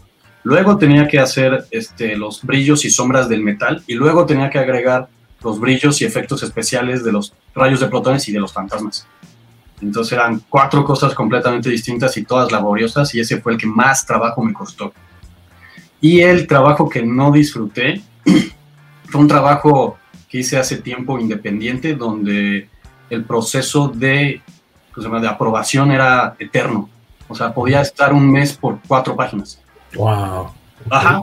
Me mandaban las cuatro páginas con un PDF de cerca de, no sé, de cinco o seis hojas de, referencias y de notas para cuatro páginas. Lo mandaba. Me lo regresaban con otra, otro PDF de tres notas, así con tres páginas completas con notas, y lo tenía que, tenía que hacer dos o tres rondas de cambio por cada grupo de cuatro páginas. ¡Qué horror! Me tardé como ocho meses haciendo un cómic que normalmente hago en, en, dos semanas. En una semana puedo aventar un cómic de 20 páginas y me tardé ocho meses. no, Órale. Y, y, no lo dejaste porque no había de otra en ese momento, me imagino. Por profesionalismo. O sea, porque bien pude haber dicho me salgo porque nada más era un cómic y el dinero no me lo habían pagado por adelantado, ni mucho menos. Es un trabajo que yo había, yo me o sea, me había comprometido, y aparte porque es el trabajo que alguien está tratando de sacar adelante. Qué fácil que yo a la mitad les diga, sabes que ya no quiero, búscate a alguien más. Entonces, no, jamás hubiera hecho algo por el estilo y me esperé a que terminara y cuando terminó fue así de, espero que lo hayas disfrutado. ok. Ahí están, ahí estamos viendo unos colores del crossover de Transformers con Ghostbusters. Para aquellos que están en el podcast auditivo, chequen los ejemplos de Waco en YouTube. que es lo que decías hace rato, ¿no? De, la, de las líneas, el efecto del reflejo que existe en el metal, que no lo llevan las partes orgánicas, eh, que no lo lleva la ropa, eh, o incluso si es otro material como plástico, refleja y brilla diferente al metal. Entonces tienes que hacer esos efectos diferentes. Así es, todo eso fue muy complicado. E incluso en algunas áreas de sombra tiene luz contrarreflejante, por ejemplo en la pierna, que tiene doblada ese ectotron, incluso la sombra tiene una luz refleja. Entonces no, es nada más la luz natural, sino también es la contraluz. Se ve bastante laborioso. Sí, sí, es bastante largo. Eh, Alberto Palomo le manda eh, también unas porras a Guaco. Ánimo, Guaco, te deseo mucha suerte. Espero que tengas trabajo pronto pues este sabemos también que en los destinos turísticos los, los mexicanos tostados son bastante buscados por las señoras ah, extranjeras, este buscan mexicano así como exótico. Entonces, Iguaco, que se le da eso. Eh, ¿Se me da ser exótico? Eh, exótico y exótico. Ok. Te, veo futuro, chavo, te veo potencial. Oye, este, para ir, para ir cerrando, quería preguntarte, eh, para aquellos interesados en entrarle a esta cuestión profesionalmente, ya, ya nos estuviste dando pues unos tips, ¿no? Desde lo, básico, teoría de color, todo lo que es pues, la carga para, carga, para la choya, para luego poderlo transferir al papel o a la computadora, las herramientas. Eh, es un, me imagino que pues, todos los mm, puestos, todos los eh, lugares de, trabajo, dibujantes, escritores, coloristas, entintadores, rotulistas en cómic estadounidense están, deben estar bastante competidos, ¿no? Y eh, cuáles tú crees que son las, las bases, no las bases, perdón, los como lo indispensable para aguantar tanto tiempo, porque tú dices ya tienes 13 años, ¿no? Aventaste una racha de 9 años y medio con Cazafantasmas por algo, ¿no? O sea, porque supiste cumplir con tus tiempos, gustó tu trabajo, ¿qué son los, qué dirías son los, las cinco cosas indispensables que necesitas para, aparte de suerte, que, puede ser como esta cuestión que tú estuviste traduciendo, ayudando a interpretar, y esto te llevó a una cena, y esto a, o sea, de repente sí es estar en el lugar y en el momento adecuado para que se generen unas oportunidades, pero esas oportunidades no van a fructificar si no tienes el talento o la disposición o la disciplina. Pero aparte de ese factor como de era que estaba destinado, por decir así, para ti, ¿qué es lo que crees que necesita alguien que quiera dedicarse a esto profesionalmente? pues he leído un, comentario una vez que me marcó mucho, que dice que debes de ser respetuoso, debes de ser puntual y tu trabajo debe de ser bueno. Entonces puedes vivir con dos de tres, pero idealmente pues, son las tres, ¿no? Porque también luego todos los, todos somos como individuos somos muy volubles y desafortunadamente hay veces que estamos cansados o algo y el trabajo están pidiendo cambios que tú consideras tontos, porque a veces, muchas veces que sí lo son tontos los cambios, y te llegas a saltar y contestas y a lo mejor puedes perder todo el trabajo que has hecho por haber contestado de alguna manera un correo.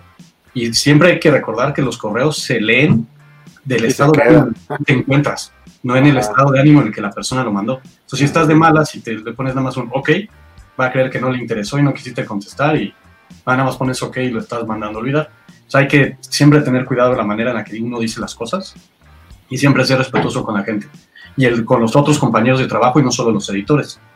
Siempre hay que ser puntual, es lo más importante de todo. Hay que ser lo más puntual posible. Tienen fechas, tienen entregas. Los demás, las editoriales, tienen que mandar a imprimir. No somos nosotros nada más nuestro trabajo es más importante. Si eres dibujante, tienes que pensar que el colorista necesita hacerlo.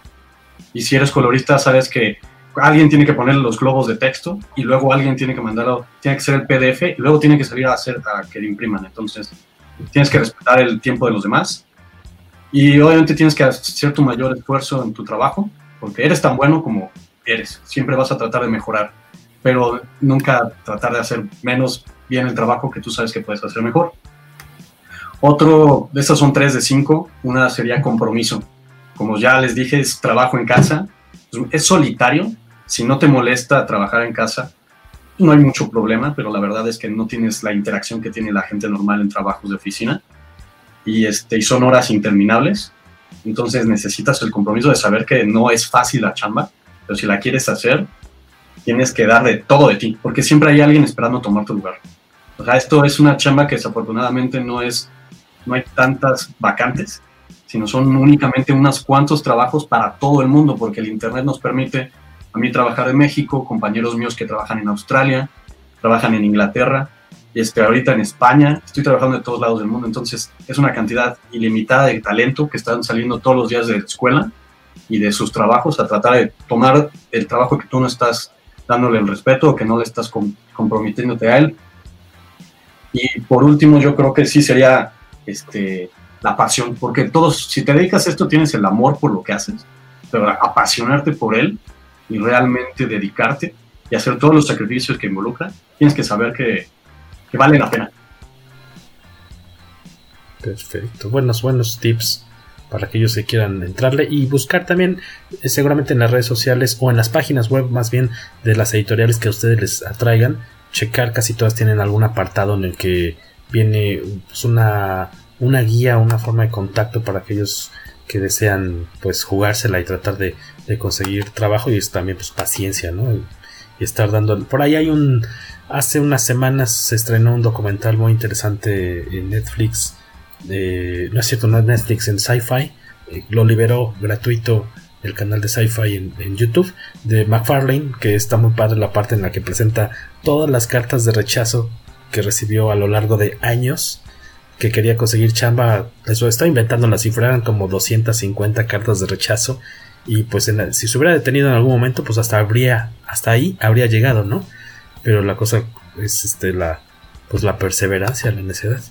Y tener talento, porque puede ser necio y no tener talento, y entonces allá si estás fregado.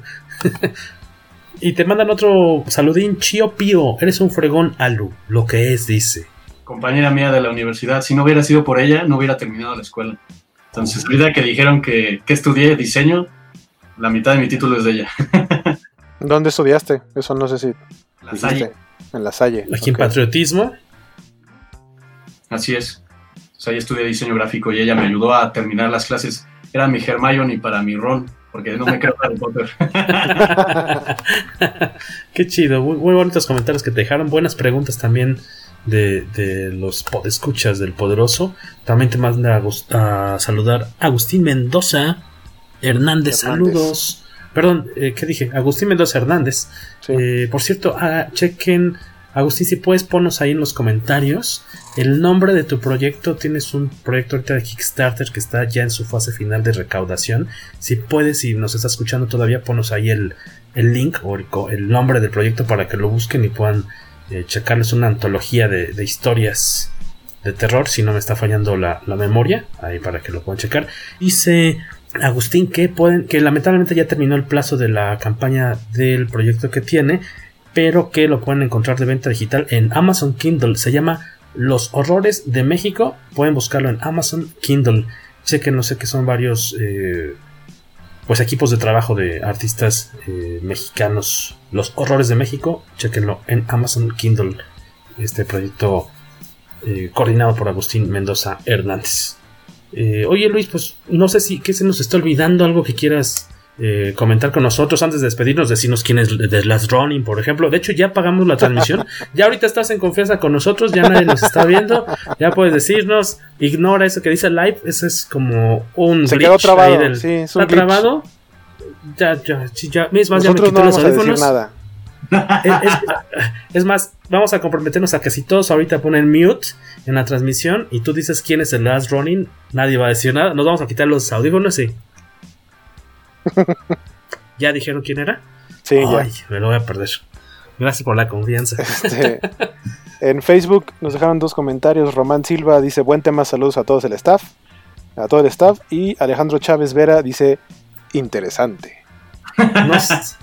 gracias, Alejandro Sánchez Vera. Espera que no sea de mis interesantes, porque se burlan aquí varios amigos de que yo siempre que digo interesantes, porque les estoy dando el avión o que estoy siendo cínico tengo que aprender a diferenciar mi entonación entre los interesantes legítimos y los interesantes burlones, pero... Pero podemos de todos modos jugar un juego y tomar cada vez que digas interesante. De hecho, hay un juego, ya se inventaron un juego. en especial con fans de How I Met Your Mother. Pero... pero sí, de hecho de ahí salió la idea. Porque cuando la subieron a Amazon Prime me puse a verla de nuevo otra vez así seguido y pasó ese episodio. Y de pronto me empecé a dar cuenta de algunas cosillas que repite Jorge. Y entonces dije, ah, vamos a hacer un drinking game. Y entonces ya, y por ahí, Who, eh, creo que es la, la, que sí juega cada, cada episodio. Se escucha, sí, ya, ya, lamentablemente tuvieron que internarla, ya está ahorita. ahí está. Está lleno un anexo. Sí, ya trato de no hacerlo por la salud de nuestro spot escuchas. Y por, su, y por su bolsillo, porque no sabemos de cuál ha de comprar. O sea, a lo mejor ya la tienes comprando vino de Tetrapac. De lo que sea, ahí tocando como loca en el Oxxo a las 3 de la mañana, ¿no? Pa, pa, pa, ya, señora, a esta hora ya no damos servicio. Bueno, no servir de ese. Servivar ya no hay. Este, oye Luis, no sé si hay algún comentario final con el que quieras cerrar, algo que, se nos haya olvidado. A mí se me olvidó presumir en cierta forma lo que, que no, no fue aquí. Pero pues que vas con la bendición, digamos, de, Kevin Eastman. Porque presentaron, me imagino que a varias propuestas de coloristas para este proyecto de Last Running. Y, él dijo, ah, no, pues sí, sí, me, me gusta el trabajo de Luis Antonio Delgado. Y entonces tú por eso eres el bueno, ¿no? Pues yo supongo que, como dices, todo es también suerte, porque el, el coescritor de la serie es Tom Waltz. Tom Waltz es mi editor desde hace 13 años. Entonces, el hecho de que él dijera, no, pues este cuate como que me gusta, no sé por qué. Entonces Kevin Eastman dice, ah, pues yo confío en Tito. Y, casualmente se le cayeron ahí unos cómics de Tortugas Ninja contra Tortugas Ninja Ghostbusters, así, ay, ay, estos son de Luis Antonio Delgado, no sé por qué los traigo. no sé por qué traigo estos 50 cómics. y ya. Ay, bien. qué bien, qué chido, qué chido. Y no puedo dar el correo, eh, lo siento. Oh, bueno. Así, oh, kevin.eastman, arroba. Gmail. Ajá, gmail.com. Me creerás que hay muchos artistas que, famosos que tienen así su correo. Lo más obvio, lo, más obvio del mundo, así es apellido y nombre y apellido, y así los encuentras. De, la otra cosa es que te vayan a contestar, ¿verdad? Tom.welling arroba hotmail.com. hotmail. Oye Luis, muchas gracias por tomarte este rato con nosotros de, de pues, cotorrear de compartir, de compartir cosas chidas sobre tu trabajo. Siempre es agradable platicar contigo de lo que estás haciendo, porque siempre estás como al 100% de energía. nunca, de, las veces que hemos coincidido en algún espacio, siempre estás bien, bien, bien. No sé si es el Red Bull, no sé si es un exceso de Red Bull, pero siempre estás de buenas, siempre estás activo. Yo lo que no sé si, ahorita siendo nosotros que estamos grabando 20 para las 11 de la noche, cuando apaguemos la cámara, ¿tú vas a seguir chambeando todavía un rato o ya te vas a dar un descansito por hoy? Sí, este, si todavía tuviera chamba, hubiera seguido, pero acabé antes de que empezara el podcast, entonces me voy a, a ver tele. Me parece bien, un, descanso merecido. Sí, porque ya no puedo seguir tomando Red Bull, si no mi novia se, me regaña porque tomo Red Bull después de las 9, 10 de la noche y ya son las de la mañana y ella ya se quiere dormir y todavía quiero fiesta.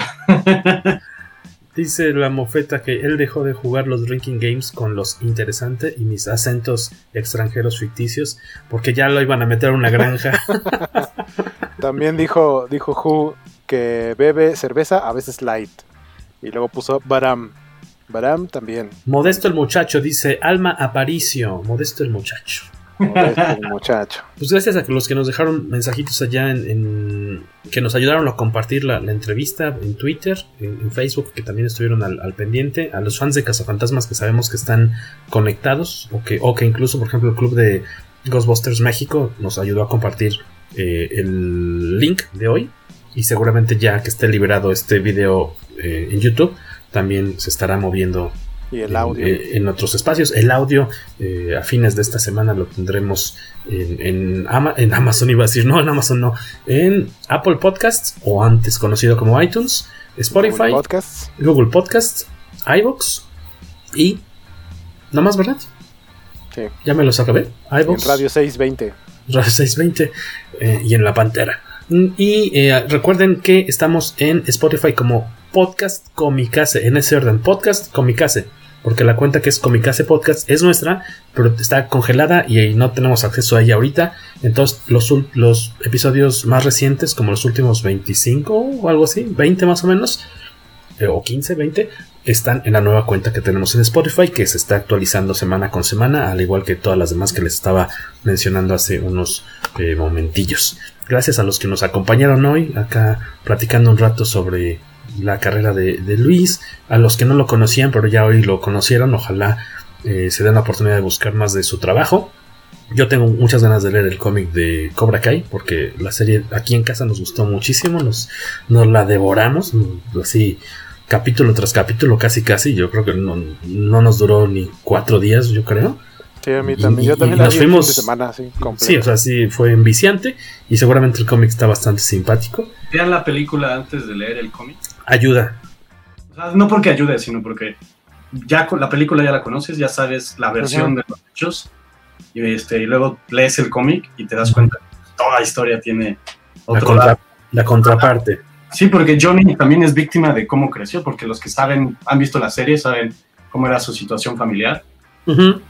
También Johnny tampoco era tan, tan, tan patán, sino nada más estaba mal el cuando de chavo, entonces la verdad se, se combinan muy bien juntas. Yo cuando estaba trabajando en el cómic sacaba las escenas de la película, entonces la película la vi 80 veces mientras el cómic disfruto más. ¿Qué decías, Waco? Que ahora hay, hay gente que se está, regresando a How I Met Your Mother, hay gente que está diciendo, yo sabía, es que Johnny Lawrence es el verdadero Karate Kid.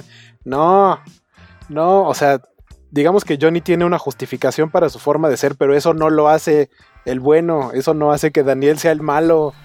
Así no funciona. Díselo a Barney, no a mí. Exacto. Sí, ahora todo el mundo cree que Barney tenía razón y no, no. O sea, Barney was right. Ajá, o sea, si, si, ustedes creen que Barney was right, es porque seguramente eran bullies. Gracias a los que se detuvieron a dejarnos comentarios ahí en YouTube, en este en vivo, eh, que afortunadamente empezamos ahí con un poquito de cuestiones técnicas, pero ya se, se abrió el match y seguimos adelante sin mayor eh, problema. Eh, Guaquito, ¿dónde te encontramos en redes sociales? Luis también ve pensando cuáles son tus redes sociales para que las compartamos. Guaco. Este, así como aparece para los que nos están viendo en YouTube, eh, estoy como Skywaco en todas mis redes, en Facebook, en Instagram, este, en TikTok, aunque no he subido nada ya desde hace un rato. ¿OnlyFans ya lo abriste? Estoy en el proceso de abrir mi OnlyFans porque ya va a ser necesario. Este, y en Twitter, en Twitter si quieren cotorrear, este, en Twitter estoy activo todo el tiempo. Y en Twitch también, en Twitch también estoy como Skywaco y transmito videojuegos y, e ilustración. Eh, yo creo que ahora van a ser más días a la semana. Lo hacía tres veces a la semana, ahora chance hago streams casi diario o algo así. Estoy ¿Y planeando ya esta semana, sí. Streams. Streams, no striptease. Eh, strips también, lo que deje, amigo. Oh. Lo que deje. Luis, ¿dónde te, si ustedes están viendo YouTube ahorita, eh, la firma que tiene Luis ahí en su pantalla es la forma en la que podemos encontrarlo en Instagram, que es Luis-D, de el artículo en inglés, Luis el colorista, Luis-D-colorist. Todos son guiones bajos. En Instagram tienes tu eh, Deviant Art, Deviant Art o Deviant Art. Eh, también ahí tienes muestras de, de tu trabajo. Ahí te encontramos tal cual con tu nombre completo, ¿no? Sí, como Luis Delgado. Ah, es sin el Antonio, es Luis Delgado, Deviant o Deviant Art, y ahí tiene trabajo bien padre de distintas épocas de su Deviant Art, de su trabajo, en distintas épocas. Este, Twitter no estás ahí. Y Facebook tienes de artista. No, nada más tu personal, ¿verdad? El, personal. sí. Entonces pueden estar muy al pendiente de tu chamba eh, en Instagram. ¿No? Y sí, sigue ando subiendo cosas tres veces por semana. Siempre ando subiendo historias de los nuevos proyectos en los que trabajo de Kickstarter o en cualquier cosa. Ah, Los que somos fans de los cazafantasmas, como lo que más tengo material para subir es cazafantasmas, nunca hace falta cazafantasmas semana tras semana. Y aquí estoy para lo que quieran. Y siempre ando contestando todos los comentarios. Entonces. Sí, está en DeviantArt como eh, Luis Delgado, todo seguido. DeviantArt.com diagonal Luis Delgado. También Ahí bastante trabajo muy chido. yo también tengo DeviantArt, pero tiene un buen que no subo nada. O sea, igual si quieren entren. Ahí lo que pueden ver es más bien trabajo mío de hace uh, unos 8 o 10 años tal vez. ya los, los más este, stalkers pueden buscarlo por ahí. Eh, por mi parte, Jorge Tabalín, nos encontramos ahí en eh, Twitter, el Tobalo, y estamos ahí eh, tratando casi todos los días de subir. Ahorita, de hecho, voy a subir un artículo a comicase.net para que se den una vuelta. Ahí estamos subiendo cositas eh, prácticamente todos los días, artículos, entrevistas, recomendaciones que nos escriben varios de nuestros colaboradores. Y a mi lado yo me despido, Jorge Tobalín. Soy Guaco, nos vemos la próxima semana. El joven Luis de Colorist, Luis Antonio Delgado. Gracias en verdad por tu tiempo, amigo. Esperamos saludarnos pronto en físico ya que esto acabe. Claro sí, unas cervezas para compartir como siempre. Me parece fabuloso. ¿eh? Pero ahora sí eh, invita a Guaco. Ahora invito a Guaco. Pues no sé, no le gusta Alex Sinclair y es medio. Y, y, le gusta más este How I Met Your Mother. ¿Qué te parece si.? Y también está en contra de Johnny Lawrence, pero eso no quiere decir que no sea agradable. pues. Eh, Soy un Contreras. Es un Contreras profesional. pues vámonos por ahí, Guaco. Esto fue que ya el episodio número 171, del poderoso podcast Comicase. Nos vemos pronto. Hasta la vista. Suscríbanse, denle like. Píquenle ahí. Adiós a todos.